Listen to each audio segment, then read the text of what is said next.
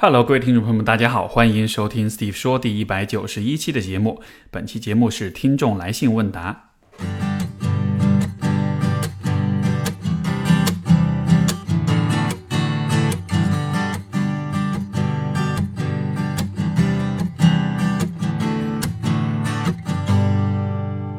我前段时间呢，和一些听众有了一些交流，就是他们为什么喜欢听 Steve 说这个节目，到底给他们带来了些什么？呃，得到的反馈大约有两类，一类呢是告诉我说，通过听我的节目，对一些话题会产会有一些新的角度跟理解，然后也会联系到自己的生活，从而自己的一些困扰也能找到一些不同的理解方式。所以就好像是，当你把问题看开了之后，啊，自己的情绪感受也会好，也会好很多。然后另外也有一部分朋友告诉我说，啊，这是因为我的节目或者我表达的。态度、情感是一种温和的陪伴的一种姿态，所以说这在一一些朋友在低谷的时候是很具有启发跟鼓励的力量的。呃，我很听，我非常开心听到大家会这样去说。嗯，这其实也是我做这个节目的最根本的目的，就是说，因为从心理咨询师的角度，我们看问题是带着一些专业的啊知识和视角在里边，所以可能一些事情。表象的因果关系背后，其实会有一些更深层的问题。所以，当我们从一个更深层的角度去理解问题的时候，的确会干得更开一些吧。所以，一定程度上，你可以说，Steve 说这个节目是一个帮助大家能够变得像一个心理咨询心理咨询师一样去思考，有这么一个效果吧。然后，另外一方面，我的确也在节目当中会包含很多有关我自己的价值观、我自己的看法。呃，这个如果说的大一点，其实这。做这个播客节目是一种我去改变世界的一种方式吧。虽然我不确定这能改变这个世界的在多大程度上能改变它，但是，呃，改变世界一直都是从理想的角度来说，是一直我的有的一个理想，能把世界变成一个更好的一个地方，能让尽可能多的人获得一些我认为有意义、有价值的思考或者价值观。这是这个节目试图在做的事情。呃，说到这里，其实最近，呃，就在我今天回回答这个听众来信之前，也想说一点我自己最近的一些思考。估计各位如果有关注网络的话，也会看到啊，最近比如说有一些，呃，网上的一些事件啊，比如说某一位明星的这个粉丝，然后饭圈，对吧？会网暴别人呀，呃，就包括社交媒体上一直以来会存在的杠精啊、喷子呀、网暴呀，各种各样的这样的一些行为。然后，其实这个是我持续都在关注的一个话题，我也会想要借着这个话题去做一些这种从思维方式上做一些探讨，跟大家的一些交流探讨吧。各位如果知道就是怒路症这个概念的话，就是人们在开车的时候，如果你有男朋友或者老公，那么很有可能你是见过怒路症的，对吧？你在开车的过程中，如果别人别了你啊，或者是有什么。遇到什么状况的时候，这个司机就会破忍不住破口大骂。然后，其实当我们看到别人怒路症的时候，很多时候我们会有点不理解，就为什么这个这么小的一点事情，你至于这么着急吗？其实怒路症有一个很有意思的方面，就是说为什么人们会那么的容易生气呢？因为这当中，当然这个原因素有很多，但我认为很重要的一个因素呢是，司机在开车的时候，因为速度走得很快，那个环境其实是。让人紧张的其实是挺危险的，所以在那样一种环境之下，人的感官实际上是会变得更加敏锐的。就如果你没有开车的话，虽然是坐在同一辆车里，但因为你没有开车，所以你的感官并没有变得更加敏锐，你并没有进入一种类似战或逃的状态，所以你对于周遭的感知，尤其是你和别人其他车之间的这个互动的关系，其实是不是那么敏感？但是作为司机的话，因为他在掌控这个这个车，他在负责自己以及所有人的安全，所以他的状态其实是处在一种被激活的情绪上被唤起的状态下的。在这样的情况下，如果别人做了任何一点点有可能威胁到他的事情的话，反应就会很强烈，所以才会有怒路症这样一个现象。就是你看，怒路永远都是司机是那个发火的人，你很少看到乘客或者坐在后排的乘客会有那样的反应，对吧？所以这是呃。关于怒路症的一个一个科普小事实，而如果我们把这样一个理解放到有关这种网上的喷子、网暴这样一些行为上面的话，我觉得这或许是一个很好的去看待这个问题的角度，就是人们为什么会网暴，为什么有这么多的攻击性跟愤怒。从表层的因果关系来看，可能你会觉得啊，互联网是一个匿名发表言论的地方，大家都很不负责，所以人性的阴暗面都给揭露出来了。可是如果想想看，人在什么样的状态之下会有这么强的攻击性？如果我们结合刚才讲的怒路症的那个角度的话，我的一种理解是说，可能许多人有这样的表现，或许是因为其实他们生活的环境整体来说，也是一个让他们处在一种。不安全和一种被激发、被激活的状态里面的，就如果你是啊，整天到晚都是承受着很多的压力，然后缺少安全感，然后会担心身边的人有可能会伤害到你的。如果是这样一个状态之下的话，我感觉当你在网上看到有任何针对你的 idol 也好，或者是有任何冲突性的这种信息跟内容也好。其实可能很容易就会被激发，很容易就会进入到一种很防御、很攻击性的状态里面。所以，如果这样去想的话，我倒是觉得喷子呀、网暴啊这样一些行为，我虽然不认同，但是我能够理解它为什么会产生。我们看到今天网络上普遍存在的这样一些现象，我觉得背后可能揭示的另一个事实就是，我们所生活的这个大环境整体来说，可能大多数人其实过得并不是那么的。舒服、跟安稳、跟安全，其实许多许多人还是处在一种持续的不安全跟一种焦虑之下的。所以在这样一个状态之下，当所有人的情绪状态都不那么稳定的时候，人们在网上去互动的时候，因为又隔着一个距离，心理上有距离的话，我们就更难以同理心对方，所以我们会显得也更冷血一些，也更不在乎一些。呃，所以。所以这是我对于这样一个现象的理解吧。那么，因为我自己也用很多社交媒体，微博啊、知乎啊这样的，所以我自己在使用的这个过程中，一方面我看到这样的一些现象，会觉得感到无奈；另外一方面呢，其实我也想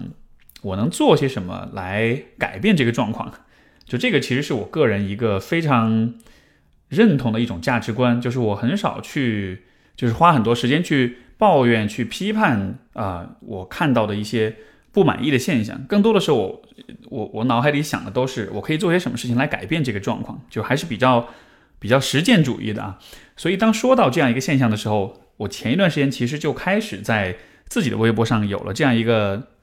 我觉得还挺有意思的尝试。这个地方也跟大家分享，也鼓励你自己去做一做这个尝试是什么呢？就是我每次发一篇微博，如果这个微博是一个对某一个事情的一种观点的讨论的话，我会我会在试着在第二天或者第三天，啊发另一篇微博来反驳自己的这篇微博，然后我贴上的带上那个那个标签，就是自己辩自己，就辩论的辩，自己辩自己，然后在这样一个过程中，呃，回应昨天或者前天我自己的观点，并且试着去用一种反驳辩论的姿态。和自己去对话，这个有网友开玩笑跟我说是这个说我是网上自自己杠自己第一人这样的啊，这个听上去有点好笑，但实际上这样子做的目的并不是说是纯粹是为了好玩，或者说是一种娱乐性的一种做法。实际上，当我真的去认真的去做这件事情的时候，我会发现它其实是一个非常非常有帮助的过程。因为当你在变你自己的时候，其实你不光只是在文字上去找漏洞，去找逻辑上的漏洞，就是说这个辩，实际上我并不真的只是在辩论自己，而是说当你想要去反驳自己的时候，你需要先看看你自己的立场在哪里，你需要先从一个更根本的层面想想看你的立场跟假设跟出发点是否站得住脚，是否这是唯一的出发点，唯一合适的视角。所以其实通过这样一种自己辩自己的过程，我会发现它是一个对你的思考非常有帮助的。一种练习，就是你能够同时兼容两种或者多种看似矛盾、看似冲突的想法或者是立场，然后去做一种思辨，去做一些啊思考。如果你平时就是比如说你在社交媒体上不会发太多的观点啊、想法什么的，没有关系，你也可以自己私底下做这件事情。简单来说，就是你可以第一天写一篇日记，讲一讲，比如说你对于某个事情的看法，然后你第二天再针对这篇日记做一篇。呃，反驳辩论的提出异议的这样一篇文字，你在写的过程中，你会发现这其实是一个很好的去完善自己思考的过程。所以，如果大家感兴趣，我非常鼓励你这么去做。我觉得，当你能够做，当你第二天写完那篇反驳文章的时候，你会你会有一种感觉是你的你的智商都变高了，因为你会发现你想问题真的会比之前更深入一些。我这地方分享一个，就是呃这两天看到的一个例子，我觉得这个也许可以作为一个很好的思考思想实验的一个机会，是什么呢？就是我前两天在网上看到一一个消息，说荷兰啊教育文化和科学大臣啊这个名字比较长某某某，他说你从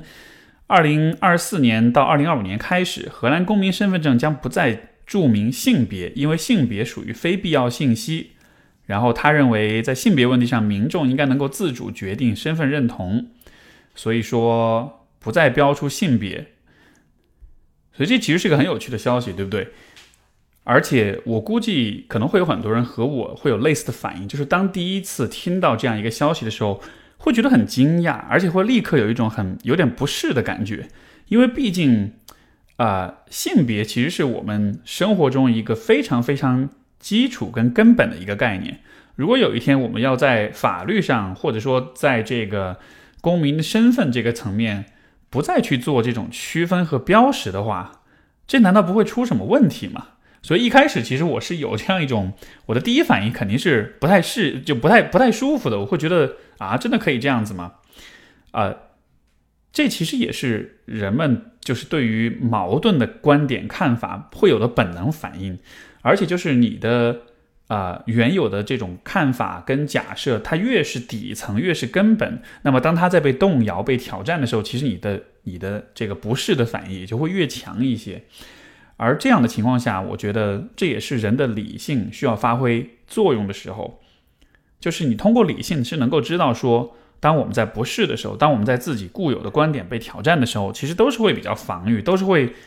啊很快的妄下结论的。而这样的情况之下，我们的判断就不一定那么的呃客观跟平跟平衡。所以说，呃，这是我觉得一个很有意思的话题。就是有意思的点是是在于它提供了一个没有其实其实没有太大的太明显的标准答案的这么一个议题供你去思考。所以结合到前面我所说那个自己变自己那个练习的话，你其实可以对这样一个问题。发表一下你自己的看法，然后再自己反驳一下自己是什么呢？那就是说，假设我们的社会不再有意的、刻意的区分男女的性别的话，这样子做可能有什么好处，又可能有什么问题？然后你可以把这个问题写在一张纸上，然后把你能想到的问题和好处都啊尽可能的写下来。我自己也做了一下这个练习。两边都列出了一些颇为重要的点，啊，我觉得这非常的有意思。我举一些例子，比如说可能出现问题的方面有哪些呢？啊，一个是体育赛事，就是如果不区分性别的话，那男性和女性可以在一起参与同样的体育赛事吗？因为现在的体育赛事全部都分男子组、女子组，对吧？如果有一天性别这个分类不再是二元对立了，那是否意味着有可能会有？啊，不同性别的人在一起进行比赛，这样的话是否 OK 呢？那这个问题我没有最终的答案，我只是提出这样一个问题。我觉得这当中可能会有一些啊比较难处理、比较棘手的状况。还有一个地方就是啊，比如说在监狱里面，如果男性和女性囚犯如果不分开关的话，有可能出问题吗？呃，依然没有任何的标准答案，但我只是想到这里。然后我觉得这些问题是值得去探讨、去思考的。那反过来说，有哪些好可能的好处呢？呃，比如说，如果不去刻意的区分性别的话，有没有可能针对性别的违法行为其实是会减少的？这个怎么理解呢？比如说，想象你走进一间酒吧，然后这酒吧里坐满了男人跟女人。比如说，如果你是个男人，你看到这个酒吧里的女人之后，你就会想去搭讪。你可能会想要去请他们喝酒，包括也有些人可能会对这些女性会有点性骚扰，包括之后有可能会发生说，呃，某个男性尾随某个女性，或者说给她下药之类的。就是因为男性跟女性这个区别区分的很清楚，所以说性别基于性别的呃暴力也好，骚扰也好，其实就会很容易发生。但想象一下，你走进了这个酒吧，你进去之后，你发现，第一就是大家从外外表着装上来说，好像不是所有的女人穿的都像一个所谓的女人，也不是所有男人穿的都像一个所谓男人。然后第二就是，当你知道说，其实你看到的所有这些女人当中，不是每一个人都是生理性别的女性，而且不是每一个女性都是异性恋的，有的是同性恋的，有的是其他不同的性向的。这个时候你会怎么想？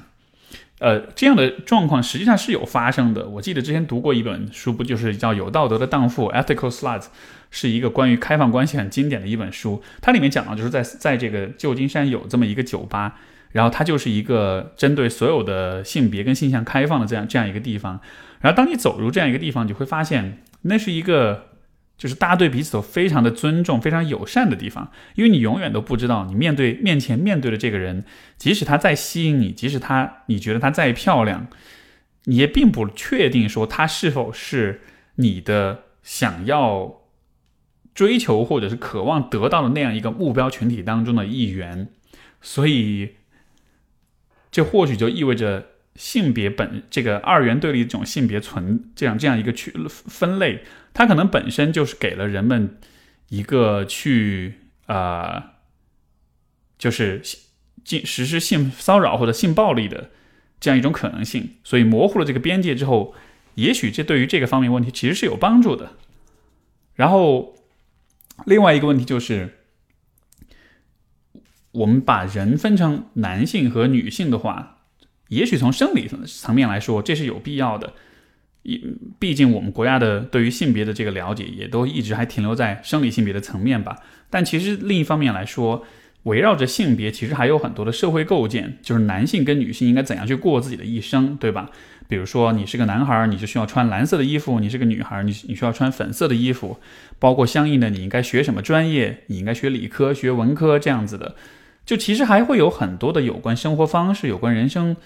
啊，人生道路等等各方面的选择，其实都会和你的性别捆绑在一起。但是这个捆绑本身其实也是不合理的，因为并不是说你是一个男性你就不会喜欢文科，或者你就不会喜欢穿更艳丽的衣服，或者说如果你是一个女性，你就一定是很细腻，你的性格就一定是很温顺、很乖巧的。所以就是，也许去挑战、去质疑性别二元对立的性别的话。在这个层面上来说，它也是能够体体现出一种对人们的身份自治和生活方式的啊选择权的一种尊重，对吧？所以这都是我在思考这个问题的时候，我自己去辩论自己的时候提出来想到的一些点，就是如果我反对这一件事情，原因有哪些哪些？如果我同意这件事情，有哪些哪些？当你把两边的理由全部都写出来之后，你就会发现，首先这个问题并没有一个绝对明确的答案。但是其次，你现在已经可以在一个更为全面的层面上去理解这个问题，所以这是最近的一些思考，包括我最近在做的一个非常有趣的练习，然后也把这一点经验分享给大家。如果各位想看到更多自己变自己的话，你可以去我的微博啊，史秀雄 Steve，然后你自在我的微博里面搜索“自己变自己”，你就会看到我以前写的各种自我辩论的帖子。好，今天说的比较多啊，嗯，接下来我们来听听看听众来信。我们今天的第一封信来自 Cindy，她说最近一直困扰我的问题是关于我父亲，我呃我的父亲，我和父亲的关系一直都很亲近，更多时候像朋友一样，在父亲面前我就是个十足的小孩，可以撒娇，可以调皮，可以无理取闹。父亲对我和母亲很宠爱，凌晨两三点如果肚子饿了，会毫不犹豫的起床给我们弄吃的，有时候也会出去买，不管是冬天还是下雨季节，在我遇。啊，遇见上一段感情之前（括号我们刚分手一个月），括号完，我的父亲一直是我的骄傲。可是上一任男友啊，彻底颠覆了我的想法。前任是个事业心特别重、很有责任感的男孩，他的事业也做得很成功。他们是家族企业，他家的父亲是白手起家。他一直很佩服他的父亲，他的父亲在他心目中是个英雄形象，他也在走他父亲的步伐。和他在一起，彻底激发了我内心潜意识的东西。我父亲是个毫无责任担当的人。啊，父亲和母亲结婚的时候，甚至什么都没有，只有一张结婚照，结婚戒指都是我的外婆为他们准备的。长这么大，父亲基本没有做过什么长久的能维持生计的工作，家里每次急需要用钱，都是母亲去想办法。从有记忆开始，啊，家里亲戚就一直瞧不起父亲，瞧不起我们这个家庭。可是我的父亲无动于衷，不会说要改变给他们看。最近我突然惊醒，觉得二十八岁我不能一直这样碌碌无为。其实潜意识是告诉自己，我不能成为父亲这样的人，我需要努力，需要学习，需要一直向前。我开始做副业，卖甜品，白天上班，晚上基本做到凌晨。因为自己一直很喜欢烘焙，所以卖的还不错。我想让父亲看见我的改变，然后他也可以有点责任和担当。但是父亲是啊，仍旧无动于衷，呃，无动于衷，也不支持。父亲的形象在我心中一下子低到被我瞧不起，甚至有点鄙视他的懦弱。只是让，只是让他努力一点，有这么难吗？此时我有同，呃啊，与此同时，我又害怕自己的这个想法。我反思自己，自己是因为自己不够强大，可以强大到不需要他有任何改变。还是因为不喜欢身边的最亲近的人是无能的人，还是归根结底我只需要他们的认可？不好意思，老师写了这么多，希望老师可以帮我找到这个问题的根源。我还是想找回父亲是我那个骄傲的那个形象。呃，那显然 Cindy 提供的这个故事还是一个比较有限的一个背景哈，所以其实还有很多事情我们不了解。呃。如果我能够跟 Cindy 对话的话，我其实我很关注的两个点，第一是父亲跟母亲的关系怎么样，就是在这个婚姻关系当中，你母亲对于你父亲这样一种状态是什么样一个反应？第二点其实是说，如果我是你的话，我其实会蛮好奇，就是父亲是怎样想的，在这个事业的这个层面，因为好像他不光是没有事业心，而且他是有意识的再去抵抗那种别人对给他的这种压力一样。所以我不知道这样的一种选择，它是一种无意识的出于逃避的一种选择，还是说它背后其实是有他自己的思考的？因为完全有两种不同的可能啊，就是当你有一个呃没有责任感、没有担当或者没有什么事业心的父亲的时候，一种可能性当然是他可能是个懦夫，他很懦弱、很懒惰，他逃避责任，然后他可能去不去做一些。有利于家呃家里面生计的一些规划，这样子的，就你从这个角度去解释你父亲的行为，是很容易的，是很容易说得通的。但是，当你这样去看你父亲的时候，你显然也会失去对他的尊重。我看到现在你对于你父亲其实就是这样一个想法。但是有没有另外一种可能性是，也许他这样的一个选择，并不是如你想的这么的单单一，这么的单纯，他纯粹就是一个出于懦弱跟逃避而做出的选择。因为给我感觉，呃，他不光是保持这样一个状况，而且是当别人给他压力，他也是无动于衷的。任何的无动于衷背后，都一定是有某种特定价值观在支撑他，他才有可能这样，对吧？如果没有一个特定价值观，在支撑他。如果他认为这个事情是可做可不做的，这个时候别人给他一些压力的话，他可能就会更多的是去屈服和顺从别人的期待、别人的压力。就这个才是，呃，理应当说得通的点。所以那种看上去非常顽固不化的这种无动于衷，跟这种打引号的毫无担当，它背后是什么？我会非常的好奇，我会非常的感兴趣。与此同时，我也觉得我们其实和从父母那里可以得到的，有的时候不一定说是一种直接可以复制粘贴的这样一种形象，就是父亲做什么我们也做什么。更多的时候，我们其实从父母那里获获取的，其实还是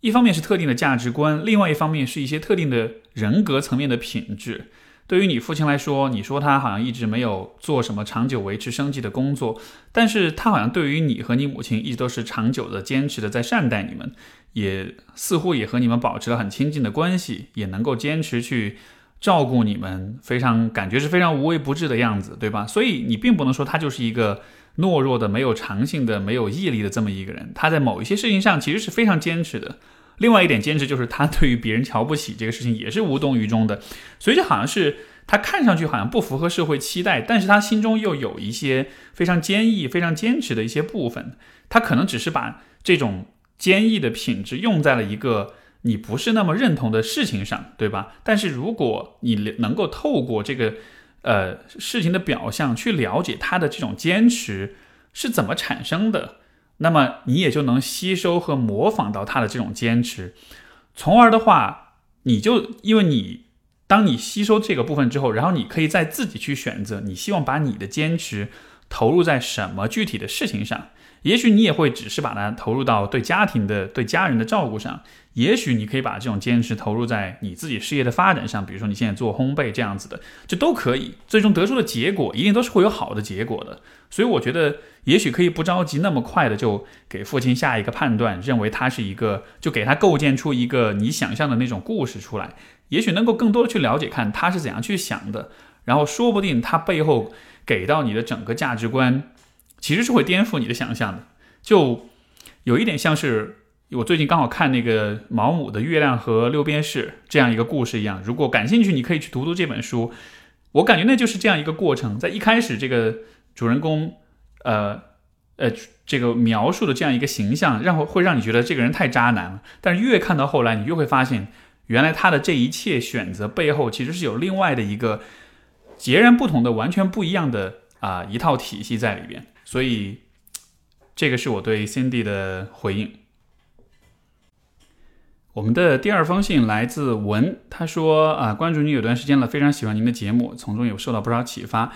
我最近遇到一个困扰，我特别在乎男朋友的情史。我和男朋友认识半年，所以在交往前他的情感经历我有有所了解，相对于我来说是比较丰富的。当然，我也理解每个人的情感经历。但是每当他特别成熟老练的去做一件事情，或者说某些话，比如口红的品牌，甚至避孕套的使用体验，会让我感觉很反感。我知道是过往的经验让他如此了解女人的喜好和情绪，可是我就是感到很难过。我开始疯狂的查找他前任们的照片，只要他和女性一丝交流，我都会在意。但是我知道他是个非常专一的人，我觉得他对我很好，我不明白这是怎么了。啊，我在上一段感情中并不是这样，我是不是有所谓的情感洁癖？希望老师能给我一些思考的方向。呃，这个状况两个角度吧。第一个就是说，有可能这样一种对他的反感，可能是一种你自己的投射。什么意思呢？如果你在这个关系当中对这个关系感到不安，对这个人，比如说你担心你自己不够好，觉得有可能他有一天会不喜欢你。有的时候，这种担心，它其实会被你投射到对方身上去，就是你会老觉得是他不好，是他有可能会出轨，或者是他有可能抛弃你这样子的。就实际上，也许这种担心是来自你对你自己的担心，但是有的时候，人们会无意识的把自己一些让自己不适的想法投射到别人身上去，就好像是把别人当做一个容器去安放这些。自己感到不适的这些感受，所以当你看到他很熟悉、很老练做一些事情的时候，你就会想象他是不是对别人也会这样子做，从而你就觉得他有一天有可能会抛弃你。但实际上，可能真正困扰你的感受是在这段关系里，你你感到不够安全，你担心自己会被抛弃，所以你担心什么，你就会看到什么，对吧？有可能是这样一个角度。然后另外一点就是你说是不是情感洁癖啊，或者说就是我们对于。怎么去处理？就是对前任的情，呃，就是对现任的情史这样一个问题。我觉得这其实不是你，而且不是女性、男性，其实大家都会有这样一个问题，对吧？我们刚刚跟一个人在一块儿的时候，应该怎么去看待他之前的情感经历？这其实确实是一个非常敏感的一个话题，而且并不是那么的容易处理好。我觉得这地方有一个非常非常重要的点，就是我们需要明白，就是。当你的前任，哎，不是，当你的现任他有了很多的前任的时候，那不代表说他的过去一定是比现在更好的。因为我们和一个人在一块儿，如果他之前谈过很多恋爱，我们就总会有一种假设、一种想象，就是好像他最美好的时候已经给别人了，他最最好的爱已经付出去了，已经给了其他人了，而你得到的就有点像是一种剩下来的残羹剩菜的一种感觉，对吧？我我之前和一些有处女情节的男性去工作的时候，其实也会发现他们也有类似的一个想法。就为什么男人会有所谓处女情节，也是因为他们觉得好像处女是最美好的。一旦这个状态失去了之后，好像这个这个人这个女人她的她最好的最有价值的部分就没了，从而她现在得到就是一个不够好的勉强凑合的一个状况。我觉得可能对于男性女性来说，可能尤其在你情感经验相对比较少的状况下。都会有这样一种感觉，总觉得好像初恋是最美好的，好像曾经的感情是最最美好的。然后时间久了之后，当你变得很、很、很熟练、很老司机、很油滑了之后，好像现在的你的感情上的付出就是不那么真诚，就更多的是套路了。就大家会有这样一种想象。可是如可是从我的角度来说，像比如说我回顾我自己的情感经验，就是越是早期的关系当中，我会越觉得自己在那个时候就其实挺蠢的，其实挺单纯的，而其实很多事情都做得很不好。就是如果我们把人放在一个发展的层面来看的话，每一段关系当中你都会很幼稚，有很多的不足，很多缺点会暴露出来。但是随着一段一段的关系，包括你自己的阅历的积累和成长的话，你会做得越来越好。所以实际上，如果一个人过去有过一些情感经验的话，不代表说那个时候他已经把他最纯真、最纯情的情感已经付出出去了。虽然那个时候他可能是经验最少的，他可能是在某些问题上可能是最执着的，或者是最，呃，这种期待最美好的，但是，呃，那不代表他在那个时候就一定是最善于去处理情感、最能够把很多事情处理好的。像有的时候我也会跟我伴侣开玩笑，我们有时候会想象，哎，如果我们是大学甚至高中的时候相遇的话，我们会不会在一块儿，会不会结婚？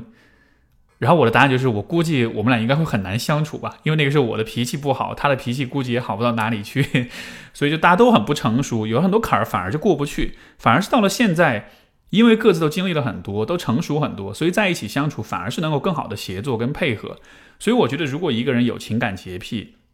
很介意他的伴侣的之前的情史的话，可能你就需要把这样一个呃假设给颠覆一下。就是最好的、最美好的东西，不是在过去，而是在未来。因为人在不断的成长，所以我们在感情当中越来越成熟，我们能做的越来越好，这才是真正最重要的。而且我也会觉得这个问题当中有一个理性跟感性打架的问题，就是比如说，呃，伴侣的前任问题，像对我来说，现在我我是尽可能的不会去了解太多。他之前发生的事情，除非他主动告诉我，但是我肯定不会像你这样去找他们的照片啊什么的，因为其实我能感觉到，如果我真的去找、真的去看的话，其实心里面肯定是有不舒服的。就是人的这个情感的这个部分，他一定是会有这样一些反应，会有嫉妒，会有怀疑，会有不适的感觉。当你知道你会有这些感受的时候，你其实就应该避免这么去做，你应该让那个理性的部分来做这个决定，就是不要主动的去找。这些照片不要主动的去了解这些这些事情，因为你了解了之后，你肯定心里面会不舒服，对吧？但是这种不舒服不应该成为你的啊情感的观念和价值观的一种来源，不应该因为你想到前任就他的前任不舒服，你就会认为感情当中最美好的东西是发生在过去而不是未来的。所以这个地方其实涉及到的是一个理性跟感性之间需要。有所区分的一个问题，而比较好的处理方式还是用相对理性的一种方式，就是如果你知道这件事情会让你介意，你看到就会不舒服，那你就不要去看，然后你就告诉自己说，我相信更美好的东西是在未来。他过去可能有过他的一些美好的体验跟经历，但是，啊，现在的他是比过去的他更成熟，现在的我也比过去的我更成熟，所以我们一起。走向未来的一种更好的可能性，这样的一个可能性，这样的一种上升的、充满希望的趋势，这是他过去的任何一个前任都不再能够得到的机会。他们的感情最好最好也就在那里了。但是你们未来的感情，其实它的上限是没有上限的，是 sky is the limit，对吧？所以你用这样的角度去想的话，你就不会嫉嫉妒他。之前的感情了，因为你就会觉得，嗯，现在这个感情才是最有希望，才是最最多可能性的，所以希望这样想可以让你心里面释然一些。我们的下一封信来自 Stacy，他说，呃，我今年大学毕业，从小到大成绩一般，大学后学习变得比较努力，但是不论留学考试还是专业考试，结果都不佳。一开始只是让我认为，也许自己不适合理论知识。但今年夏天我学习驾照驾驶证考试，虽然科目三我第一次就过了，但是科目二考试上失败了三次，至今还没通过。我自认为学车过程一直尽心尽力，教导我的师傅呃也很认可我平时的练习。但每次考试时我都会特别紧张，甚至恐惧啊，因为科目二考试的机制是，一旦有错误，立马机器实时发出声音，并不是像呃像 Steve 老师告诉我应该怎么通过这个考试。呃，考驾照只是一个案例，啊，因为考试成绩不理想，出国留学的计划搁浅了。今年先在一家公司就业，本打算 gap 一年，呃，按原计划继续进行。看到别人专心学术，发表深度的思想，我很向往，也希望可以有沉浸的学习体验。但渐渐我发现，我只是我追求的只是这种状态，而不是我想取得怎样的成就，给别人带来怎样的影响。而且学习好像也不适合我。但我适合什么呢？我我学不好高中理科的科目，也学不好大学里偏文的经济，甚至到了实践，我还完不成实际的呃驾驶证考试。我知道这很大部分是因为我经历太少，那我应该怎么开拓自己？从哪里开始尝试呢？或许我需要做一个性格测试吗？生活中，妈妈觉得我很努力，但没办法取得好成绩，是因为我用错了方法。朋友也评价我心态太差了。我觉得他们应该没错，可是我没法克服。一直有一个自己的博客，只是在编辑自己的写作，通过文字的整理反思自己时，我会沉，我会有沉浸的成就感。可是这些都是没法量化的，而且我认为，如果真的要以文字为主啊为生，我也不够专业，因此我看不到任何实质性的成果，所以常常觉得自己很没用，也因此不敢给自己设立新的目标，因为努力却无法完成，让我觉得很痛苦。我应该怎么办呢？希望听听你的看法。我其实觉得，与其做性格测试，你不如从自己的人生经历当中去好好的挖掘一下这个问题。我自己有两种挖掘的方式。第一种方式是说，你应该看看在什么样的状态之下你是最有感觉的，就是有感觉这个事情，可能大家都会有这样的体验。你做某些事情的时候，你会很有感觉，对吧？当然，如果你觉得这个想法很难去量化的话，那么也许一个更好的方式是说，当你在做什么事情的时候是最有创造性的。因为我认为，如果我认为，如果一个人做某件事情是有进入一种比较有创造性的状态的时候，是说明他的灵感、跟天性、跟个性、跟喜好各个方面，总体来说是比较对齐的，是比较啊统一、比较一致的。因为如果你在做你不喜欢的事情或者你不擅长的事情的时候，你可能相对来说是比较难有创造力的。但是如果我们在做的是喜欢的事情的时候，很容易就会很灵感迸发，然后会有很多的想法。而且你不光只是在重复别人的事情，不光只是在做一个机械性的啊工作或者一个事件，而是说你是融入了你自己的思考，甚至说你是融入你自己的潜意识在当中的。所以，嗯，不知道对于 Stacy 来说，有没有事情什么事情做起来是能够激发你的这种有感觉、有灵感啊啊，甚至是有创造性的这样一个状态的。然后第二点是说。我觉得我们喜欢什么，我们适合擅长什么，在另一个层面来说，你也可以看看，就是你欣赏的、你仰慕的、你认可的人是什么样子的。因为我们会之所以会仰慕或欣赏一个人，一定是因为这个人身上某些品质、某些方面是我们有共鸣的，而能让我们有共鸣，也就意味着我们自己可能也是希望成为这样子的人。你像比如说我自己在大学阶段确定去做这个心临床这个心理咨询这个方向，很大一部分原因就是在于我所遇到的几个教授，我觉得他们在听他们讲课也好看他们的为人处事也好，就会发现说他们在思想在对人的认识这个方面是如此的自由，是有如此多的不同的视角，然后他们提出的观点，包括背后的这种理论知识。啊，带来的那种启发性是如此的让我感到震撼，我就会觉得特别兴奋，我就会觉得太了不起了。然后当我看到我对他们的这个部分很共鸣的时候，反过来我也就知道，如果我也做这样的工作，如果我也变成这样的人，如果我也经常性的能有这样的体验的话，我估计应该会很开心吧。所以我就做了心理咨询，包括也现在也开始在做播客，因为实际上也是在把这一个让我很兴奋的点，就是这种。嗯，拓宽你的思维边界、意识边界这样一个事情，就把它让更多去跟更多的人去分享，对吧？所以，也许 Stacy 也可以看一看你在生活中那些特别仰慕的人，他们到底是什么部分让你仰慕，让你觉得很了不起，然后你也反过来把这一个部分当做是你自己努力的一个方向。我们的下一封信来自一位姓吴的朋友，他说：“呃，您好，我是您的微博老粉丝，关注您很久了，平时没怎么说过话。每当心情低落或者遇到什么困难的时候，阅读搜索您微博里的相关内容，总会得到不少新的见解，平复自己的内心。我一直有一个很难自我消化的问题，就是怎么面对私生女的身份。这个问题困扰了我很久，因为这个身份和家庭环境不富裕，父母文化水平都不高的原因，我内心很自卑。”可能是面对这些东西太痛苦了，我一直在欺骗自己，编造各种谎言来减轻内心的痛苦。最近在面对重新找工作不太顺利和屡次相亲失败的情形，心情很低落，觉得自己什么都很差劲。也由于这些情况的出现，让我想要理清自己的情况，面对自己的真实境况，不再欺骗自己。但是感觉无从下手，特别是面对私生女的这个身份，似乎出生就是原罪。所以希望得到老师的帮助。为什么会对私就是私生女这样一个身份感到自卑？我其实会有这样一种推测，就是当一个人生下来的时候，他其实不会因为这件事情感到自卑。所以你会因为这个身份感到自卑，一定是因为。在成长过程当中，你受到了外界的影响，你看到了他人的一些反应和一些想法跟感受，所以你才会跟着感感到自卑。而这些想法跟感受、他人的反应，这多半是来自父母的这个部分。那么，我觉得这个地方想要指出的一点就是，其实对于你来说，你的这个身份，这并不是你的原罪，更像是说你的存在对于你的父母来说。可能是一个让他们感到困扰的事情，他们因为自己的某一些特定的选择，有了你这个孩子，你的存在对于他们来说就像是一个像是一个提示一样，在提示他们说，你看，曾经你们俩做过一些不太明智的选择，现在有了这样的一个呃家庭，有这样一个私生女，所以对于他们来说，那可能的确是一个让他们感到自卑也好、羞愧也好，或者是不知道怎么面对也好这样一个状况，但是。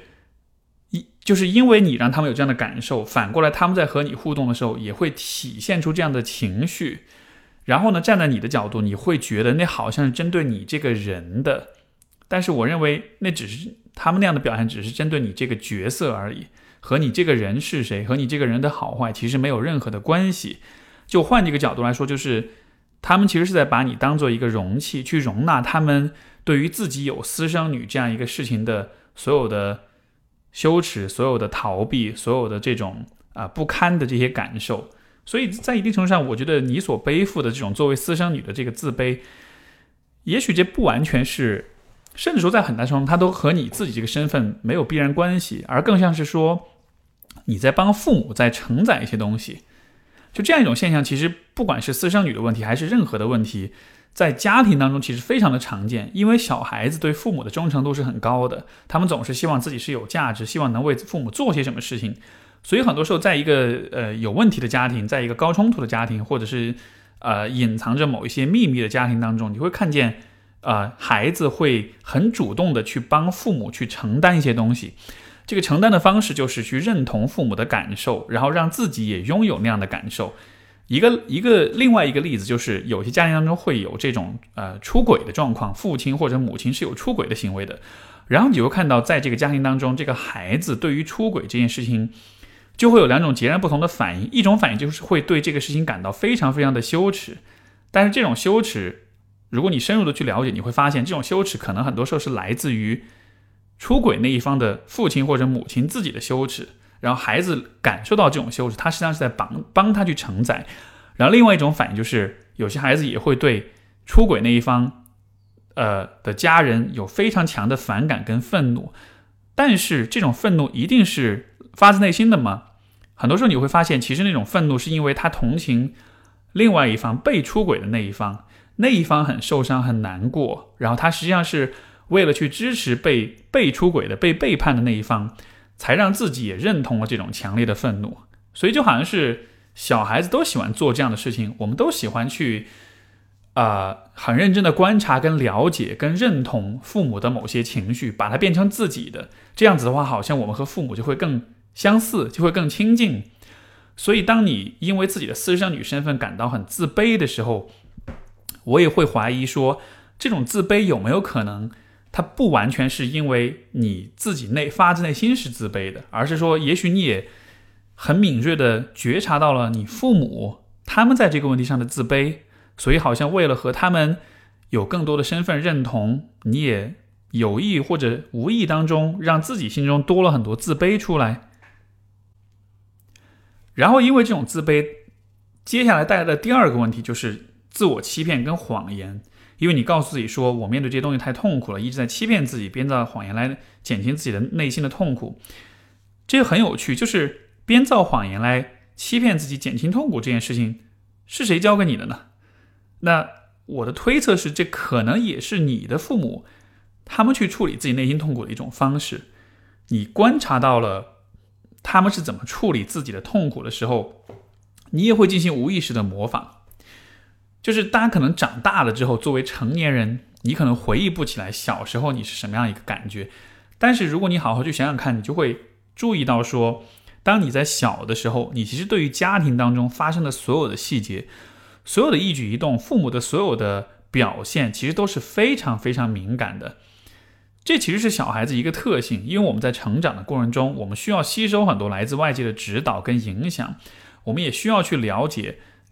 为人处事，包括自己心理情绪的这种处理，要怎么样去做？所以在这个阶段，我们就是会，就是会非常敏感、非常敏锐的去吸收、去模仿父母，而这种自我欺骗的行为，可能也是在那个阶段你无意识的从父母那里模仿来的。而自我欺骗，它确实又是一个很有破坏性的一个习惯，因为在一开始，可能你只是模仿着父母去欺骗你自己。但是当这样一种行为成了习惯之后，你开始在你自己生活的一些事情上也有自我欺骗的时候，这个时时候就会形成真正的自卑。因为如果一个人对自己的事情也是自我欺骗的话，他也是以以一种逃避跟回避跟自欺欺人的方式来处理的话，他就是会感到自卑的，对吧？因为什么是自卑？其实就是你对自己不信任，你不认为你自己能够做到一些事情，你不认为你自己。足够的好，或者是能够面对生活的挑战，你就是不信任的。当你骗你自己的时候，你可能信任你自己吗？因为站在旁人角度，你看到自己，你会觉得这是一个会会骗人的人，他会骗别人，他更会骗他自己，对吧？你当然没法信任一个会欺骗别人的人。所以，我觉得这个地方的自卑可能就是有两重的：一重自卑是你为了认同父母，为了和父母维维系和父母的关系，从而认同了他们的。心理上的自卑，另一重自卑其实是你的自欺欺人，你的自我欺骗造成了一种对自己无法信任的状态。所以我觉得，如果要能够去处理好这两个部分的话，可能自卑就会大大的减轻。到了后来，你可能就会发现，其实这个和你是否是私生女这个身份没有太大的关联。所以，这是对这位朋友的回应。呃，我们今天最后一封信来自一位叫本王的朋友，他说还有十八天就考研了。我这边什么都没学，很害怕，真的很害怕。整理了很多笔记，但是背不下来。今年已经是第六次考研了，考的学校又只要一个人，我不知道自己过不了以后该怎么办。年后就三十五了，哪怕人的寿命可以到一百二十岁，我已经过了三分之一了。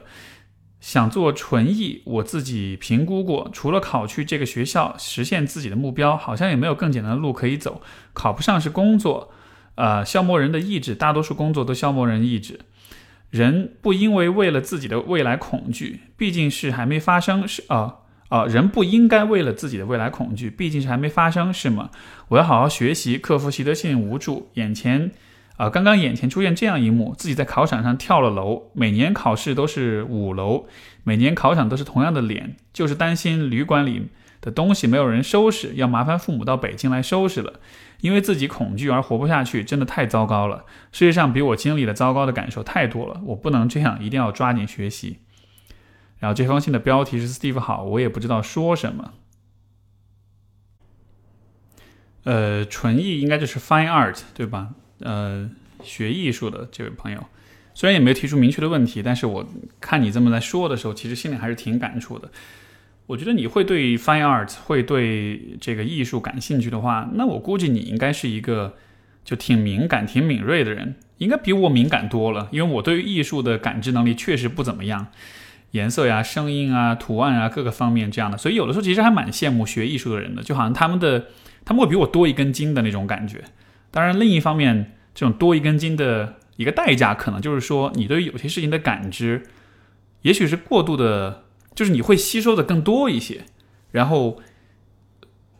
因为在心理在这个心理咨询上面有一个这么一个说法，这么一个假说，叫做莲花蒲公英理论。啊，之前节目里我好像也提到过，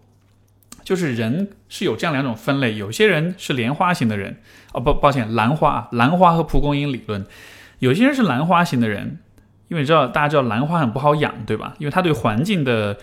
呃，条件非常的敏感，要在一个很好的环境里，它就会茁壮成长，并且能够长出非常漂亮的果实，哎，就是非常开出非常漂亮的花。而如果这个环境很恶劣、很糟糕的话，它的生存就会很糟，就很难。另一类人是蒲公英蒲公英型的人，这一类人呢，它在好的环境里不一定能生长得很好，但是在坏坏的环境里面，它的生存能力也蛮强，对吧？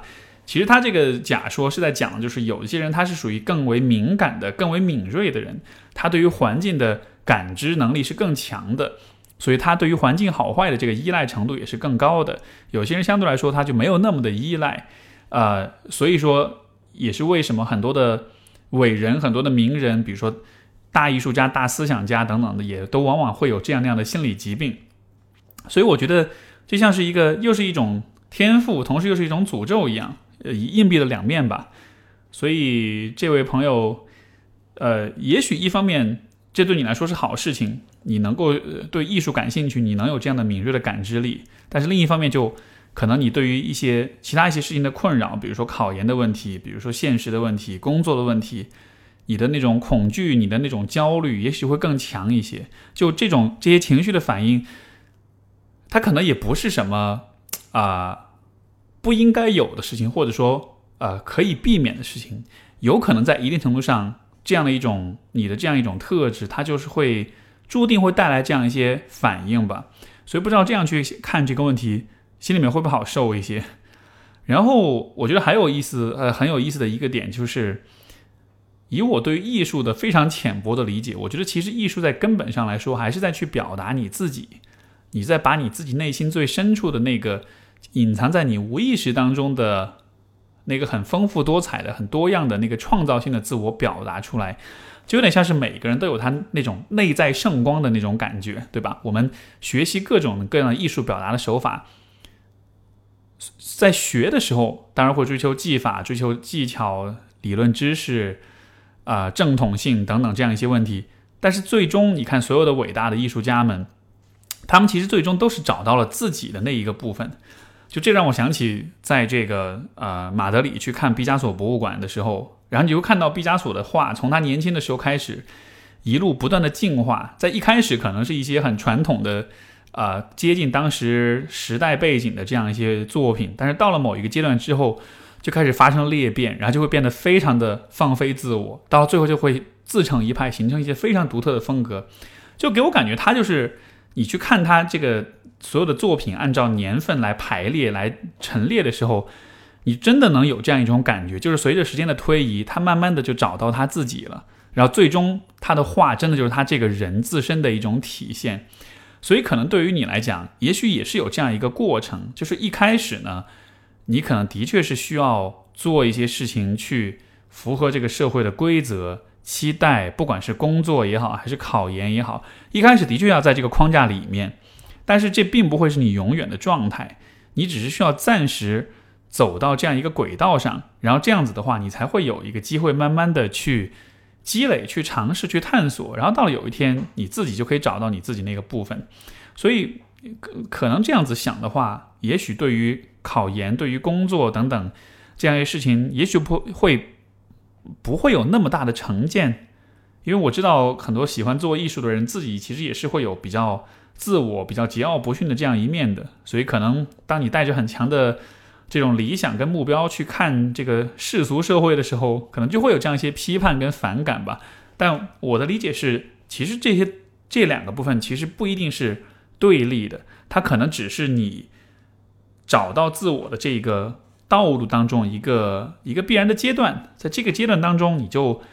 尽你所能以最好的方式去度过它，因为。这个阶段反正都要度过，你不如在这个阶段就尽你所能去享受它，然后去在这个过程中得到尽可能的收获，对你有帮助的事情好了。然后，其实这位朋友的信也让我想起了前面有一个那个事业心不太强的爸爸的那一封信，就是我我不了解那位爸爸是怎么想的，但是我在想有没有可能这背后还是有那么一点关联，就是当一个人选择一种生活方式。这种生活方式是不那么在乎社会期待或者他人评价，而且也是偏离了常人的那种轨道的时候，这就一定是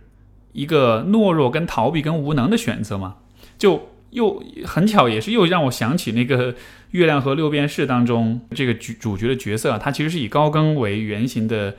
这样一个画家、一个艺术家，然后你就会看到他的人生选择就是一个非常。离经叛道，所有人都认为你有一个稳定的生活，有好很好的妻子孩子，你干嘛要抛弃家庭，然后去过上一个很贫穷的生活。一开始大家都以为他是跟着呃一个一个小三儿跑了，后来发现根本不是，他就是去追求自己绘画理想去了。然后我我我是觉得这样子的一种选择，就是人们放弃更安稳、更舒适、更符合社会期待的道路，去选择一个更挑战、更难的事情的时候。不一定意味着他就是品格上的缺陷，有的时候他反而是品格的完整性才会促使他做这样的选择。所以，就是所有这些人生选择的话，虽然同一个选择，大家的表现可能是一样的，但是背后的那个驱动力跟那个价支撑他的价值观可能是截然相反的。所以，这样的情况之下，如果你想要学艺术，想要做艺术，考了五六次研，三十五岁你依然不放弃你的目标。那我估计这背后一定是有你的一个很清晰的啊价值体系和一个思考过程的。既然如此的话，你应该把这一个部分作为支撑自己的一种力量。而且，如果你现在是在犹豫，说我是要选择一种比较妥协、比较平衡的方式去走我自己的道路，嗯，还是说我能够更多的是专注在我真正想要做的事情上的话。我感觉可能选后者会更好一些，因为这样子的话，其实无论如何都很痛苦，都很多挑战。但是至少你在纯粹的能够关注、能够 focus 在你自己想做的事情上的时候，心里面会顺一点，会踏实一点吧。我觉得不光是对于这位朋友来讲，其实所有的，其实对于每个人来说都是如此了。我们都会想象有一种生活方式是更好的，是更理想的，是更加的。不那么难受，不那么痛苦的，但是可能关于人生的真相是，无论怎么活都会困难，都会麻烦，也都会痛苦。所以既然如此，你不如选择你真的很喜欢，你真的很愿意投入，会义无反顾的那条路，这个可能才是最好的选择。好，这就是我们这一期的节目，非常感谢各位的收听，我们就下次再见，拜拜。